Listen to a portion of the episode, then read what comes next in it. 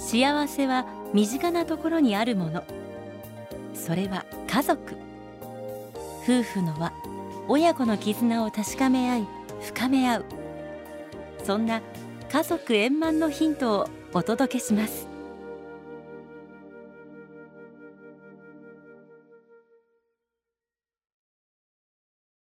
家族円満。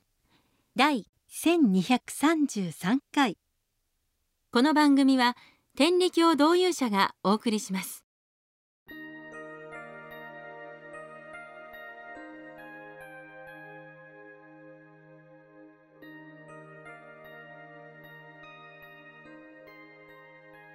天理教では心の聖人ということがよく言われます。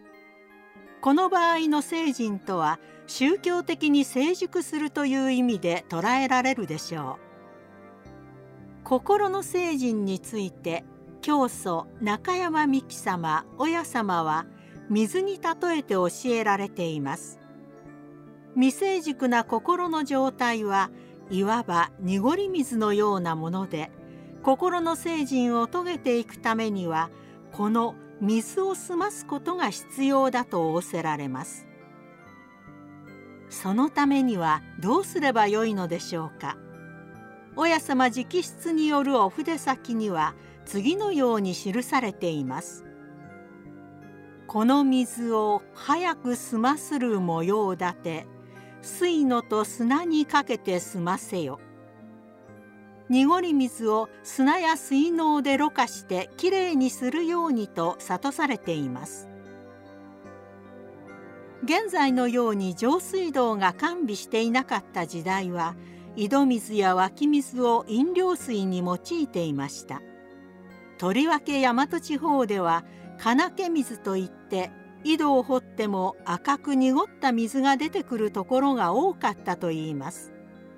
濁り水は砂や水嚢というろ過の道具によって済ますことで飲み水として使うことができたのです。では心を澄ますための砂と水嚢とは一体何なのでしょうか？その答えは次のお歌にあります。この水のどこにあるやと思うなよ。胸と口とが砂と水のや。それは胸と口であると教えられます。胸で教えを深く悟り口を使って人に諭す。つまり私たちの心の濁りは教えによって得られた悟りを人に伝えることを通して済まされていくのです。そしてその先に「日々に住むし分かりし胸の内聖人次第見えてくるぞや」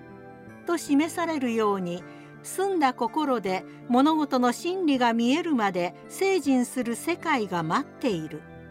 それはまさに人助けたら我が身助かると教えられる通りの姿だと言えるでしょう。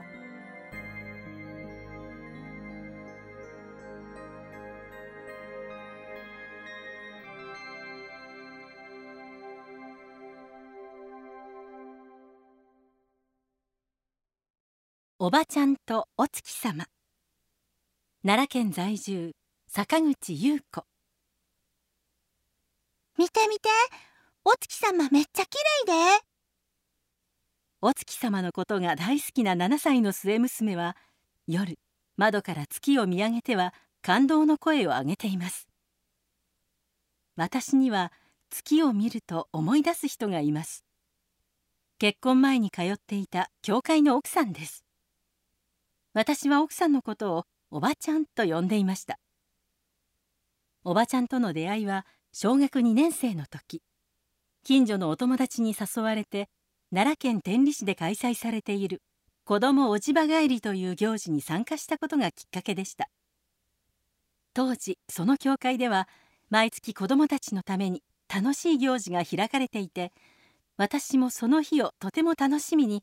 うちから3キロの道のりを自転車で通っていました。教会の玄関を開けて「こんにちは」と挨拶をすると「いやー来てくれたん?」とおばちゃんが目をキラキラさせています。ご主人である会長さんもいつも温かく迎えてくれるので祖父母が近くにいなかった私にとって会長さんとおばちゃんは近所に住むおじいちゃんとおばあちゃんのような存在でした。思春期になり親に話しづらい悩みができると真っ先におばちゃんに話を聞いてもらいました。学校や塾で忙しくなりある時期疎遠になっても落ち込んだり悩んだりするとまたおばちゃんに会いたくなり教会を訪ねていきました。失恋をして悲しみに暮れていたある日バイクを運転していて大雨に遭い道に迷ってしまいました。すると不思議にもいつの間にか教会のそばの道に出てきていたのです「今晩は。雨宿りさせてください」と玄関を開けると「いやー来てくれたえらい濡れてかわいそうに。はよ入り」といつものように迎えてくれました困難しかないけどと即席で作ってくれたシチューがとてもあったかくておばちゃんの優しさが心にしみて涙がボロボロこぼれました。その日の帰り「また明日待ってるよ」と見送ってくれたのをきっかけに私は次の日から毎日教会へ行くようになりました。学校からの帰り道教会に着くといつも夕方のお勤めの時間と重なります。柏手を4回打ち「ありがとうございます」と心からあふれる声で参拝するおばちゃんの隣で私も「ありがとうございます」と一緒に心を込めて神様に祈りました。おばちゃんの大きな声に合わせてお勤めをすると心の痛みが神様に届いている気がして少しだけ元気になりました。そしてお勤めの後には「ごちそうちゃうけど一緒に食べよう」といつも温かい夕ご飯を出してくれました。一緒にご飯を食べながらおばちゃんは天理教の教祖親様のお話を聞かせてくれました。帰る頃になると夜空を見上げながら「優子見てお月さんきれいやな」と子供みたいに喜び柏手を4回打って「お月さんありがとうございます」とお礼を言います。私も真似をして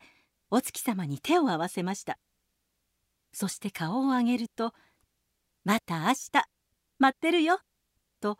私の背中をポンと叩いて見送ってくれるのです。おばちゃんとのそんな毎日が続く中でかつての失恋の傷は癒えおかげで私は主人との素敵なご縁をいただいて教会へ嫁ぎました。それからも毎月おばちゃんに会う機会があり成長していく子どもたちの姿をいつも喜んでくれました。けれど子供が大きくなるということは私たちも年を取るということでいつからかおばちゃんの様子が変わっていきました。日に何度も同じ質問を繰り返しまた同じ話を何度聞いても「ああそう」と初めて聞くかのように目をキラキラさせます。認知症が進んでいたのです。同じ頃おばちゃんは脳梗塞で倒れ入院してしまいました。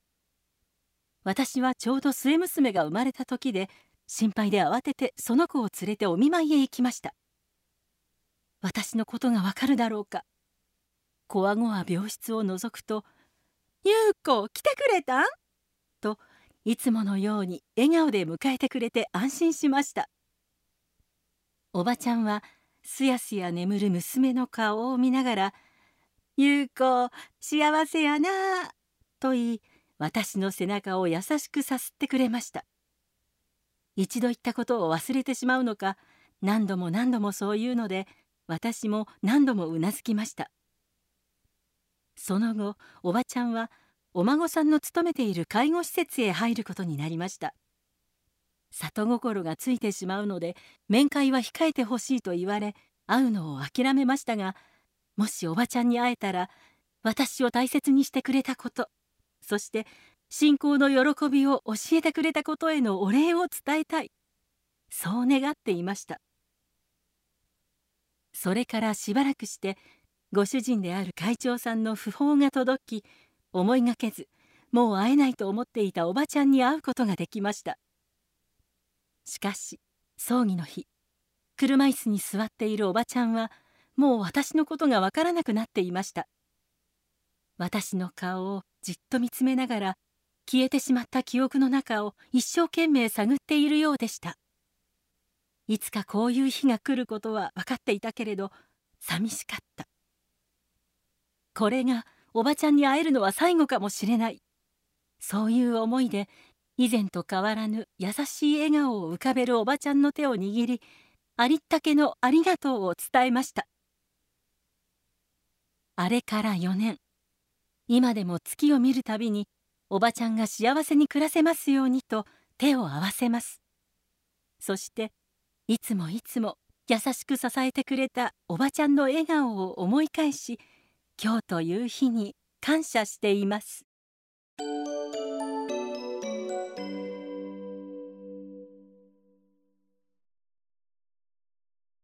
家族円満。第1233回。天理教導遊者がお送りしました。